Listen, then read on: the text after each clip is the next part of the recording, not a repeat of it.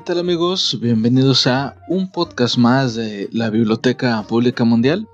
El día de hoy quería hablar con ustedes acerca de eh, un libro que acabo de, leer. Acabo de terminar de leerlo. Y es un libro que se llama La calle de las mentiras. El autor es Miguel Delis. Es un youtuber. Bueno, no sé si llamarle youtuber o, divulgador. Este Miguel se encarga de hacer eh, podcasts, hacer videos sobre eh, historia, pero tiene un toque muy especial porque siempre sus videos tienen relación con, por ejemplo, eh, canciones de heavy metal, que tengan alguna relación con eh, histórica. por ejemplo, The Trooper de Iron Maiden tiene un video donde analiza este, las raíces históricas de esta canción. Y también este, habla de películas, pero siempre con una perspectiva histórica, o sea, hace análisis de las películas y la inexactitud histórica que llegan a tener. Al parecer hay mucha gente que le molesta que haga estas cosas, este Miguel, porque eh, ha mencionado varias veces que en los comentarios este, la gente le, este, lo insulta y le escribe cosas ahí medio extrañas. Pero la verdad es que los videos son bastante entretenidos y sobre todo pues da mucha información este, histórica. De hecho acabo de ver que hace poco lo, lo mencionaron dentro de una lista de, en un video que alguien más hizo sobre eh, youtubers de divulgación histórica y aparece entre ellos aparece el, canal de Miguel y bueno pues si tienen chance pásense al canal de, Miguel para que vean eh, algunos de los videos que él hace. Son muy son muy buenos la verdad. Este, y bueno, aparte del canal de YouTube que tiene Miguel, también eh, participa en una página que se llama las cosas que nos hacen felices.com de hecho, creo que uno que otro video por, eh, por el narrador que se escucha, creo que es Miguel, no sé, no le he preguntado. Y este también tiene un podcast que se llama Podcast a 30 teclas por hora, donde habla sobre, sobre literatura. Pero bueno, en eh, la obra de la que me gustaría hablar que les decía del libro de La calle de las mentiras, les voy a ser bien honesto, la verdad es que no, no, te, no, es, no sabía qué esperar la verdad, sobre la obra. Porque, pues, ustedes saben que eso de que un youtuber saque un libro está un poco estigmatizado.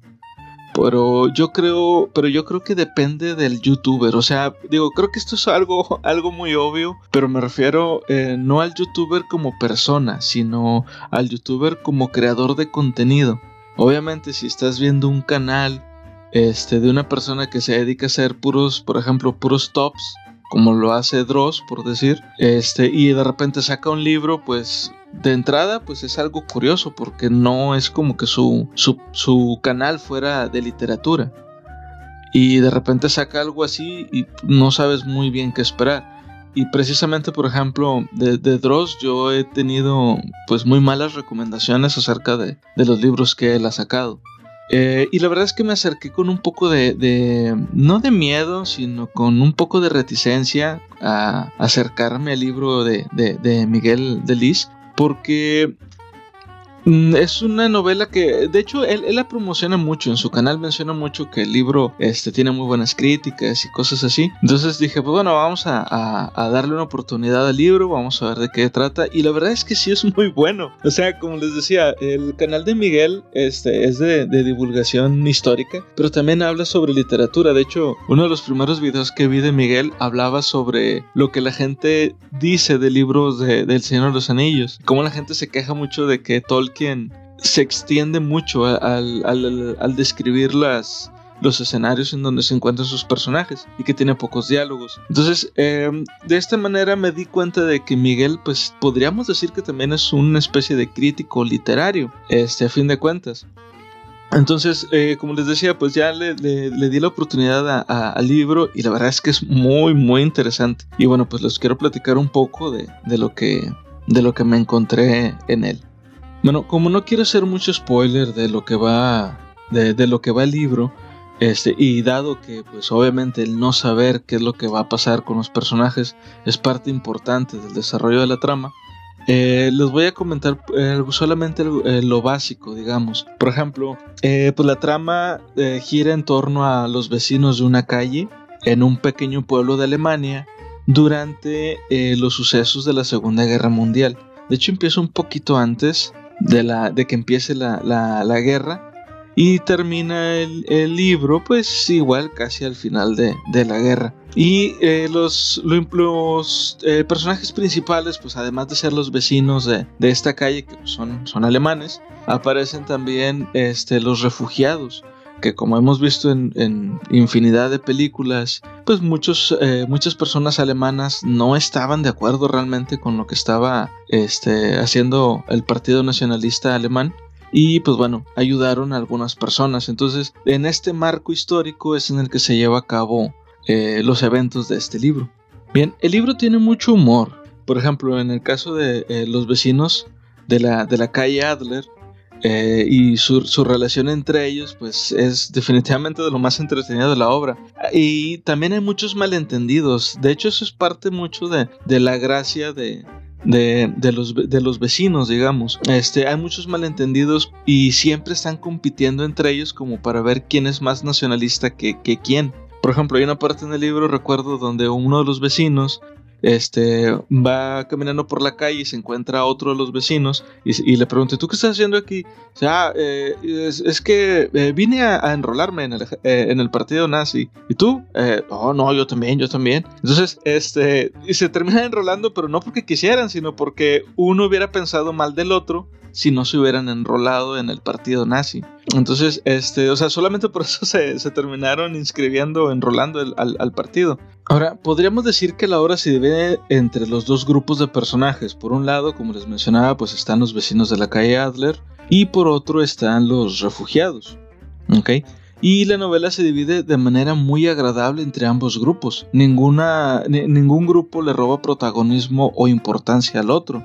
Y como les digo, el, libro está lleno de, momentos tensos donde un vecino está a punto de descubrir los secretos del otro vecino este, y de milagro logran, eh, logran evitarlo. Y pues esto va creando que uno vaya diciendo mentiras y luego para tapar esa mentira dicen otra y así sucesivamente. Eso fue algo que me gustó mucho del libro, los malentendidos que se llegan a crear. Una de mis partes favoritas del libro eh, fue definitivamente el hecho de que mencionan muchos, eh, muchos otros libros. Eso es algo que me gusta mucho a mí de la, de la literatura. Cuando estás leyendo un libro y de repente te encuentras con que los personajes están leyendo un libro que tú ya conoces o que tú ya has leído, eso me gusta bastante. Y en esta, en esta obra pasa eso. Eh, hay menciones de libros populares, sobre todo mencionan este, obras de Julio Verne, obras este, incluso de, de Lovecraft. Y eh, también hablan de cómics. Y esto, estos, son, estos libros son mencionados tanto por los vecinos como por los refugiados. Sobre todo por ellos, porque este, pues ellos consiguen los libros para poder este, leerlos y entretenerse en lo que pues están eh, escondidos. Otra cosa que me gustó mucho también es que en algunas ocasiones los refugiados eh, conseguían para entretenerse, conseguían este, ropa y otros accesorios para hacer representaciones teatrales de las obras que ya habían leído. Y de hecho hay una parte que, me gustó mucho donde eh, hacen una representación de un ritual a, Cthulhu, porque acaban de leer a, Lovecraft. Y otra parte muy, muy divertida del libro también es cada vez que los vecinos este, se iban a, la taberna del pueblo y ahí donde se reunían y se ponían a platicar. Siempre que esto pasaba, este, era, era muy divertido porque pues igual como les digo, siempre estaban compitiendo por ver quién era más, más nacionalista que quién y ver esta competencia entre ellos este, por ver quién era más, más que quién. La verdad es que fue muy divertido, fue de fue de lo, de lo que más disfruté de la, de la obra. Algo que me llamó especialmente la atención de manera personal fue que mm, la verdad es que no tuve un personaje favorito en este libro. Este, pero creo que es precisamente esa, ese no tener un personaje favorito lo que hace genial a, este libro, porque al no haber un personaje principal como tal, digamos, este, pues la, sino que la historia se desenvuelve entre muchos personajes relacionados entre sí, pues eh, me parece que en todo caso el único personaje principal que habría pues era la propia calle, la calle Adler, que es en donde viven todos los vecinos. Y eso me pareció muy interesante. Digo, no sé si esta era la intención del autor, pero al menos así me lo parece a mí. En líneas generales, el libro es bastante recomendable y divertido, la verdad. Lleno de situaciones tensas, como les digo, pues de, que cada vecino descubre los secretos del otro vecino y cómo es que se tienen que estar amparando en, sus propias mentiras y mentira sobre mentira para evitar que, que los descubran. Y por ejemplo, esto desemboca en situaciones en las que, por ejemplo, una, una de las vecinas dice que su embarazo este, duró 11 meses, o otro de los vecinos que se tiene que desnudar frente a uno de sus vecinos para que un tercer vecino no se dé cuenta de que él está ahí. Pero son situaciones graciosas, pero en, el contexto en el que estás leyendo la historia se entiende mejor la, la broma. Así como se los comento, pareciera nada más una cosa extraña, pero ya cuando lo estás leyendo entiendes por qué pasa lo que pasa y cuando digo, es, es, es gracioso, es chistoso, me gustó bastante eso. Y pues ya por último, eh, me gustaría comentarles que si es que si acaso este libro tiene algún mensaje, pues ese podría ser el mensaje de la amistad. Quizás suene un poco cursi, pero en una situación como la que se dio durante la Segunda Guerra Mundial, créanme que ese, ese concepto de amistad tiene un significado bastante, bastante importante. Y como les digo, aparte del, mensaje de la amistad, pues pudiéramos mencionar también que otro mensaje que tiene es que la guerra puede sacar lo mejor y lo peor de la gente. Porque, como les, les comentaba, muchos de los eventos que se dan a, o que se llevan a cabo en la obra, estoy totalmente seguro de que de una u otra, u otra manera este tipo de eventos sí ocurrieron eh, con la gente este, pues, en, Europa durante este periodo. Pero bueno, pues ya con esto eh, me despido. Eh, espero que les haya, les haya gustado, que les haya dado ganas de, de leer este libro después de lo que les he platicado. Y pues ya saben, sigan leyendo.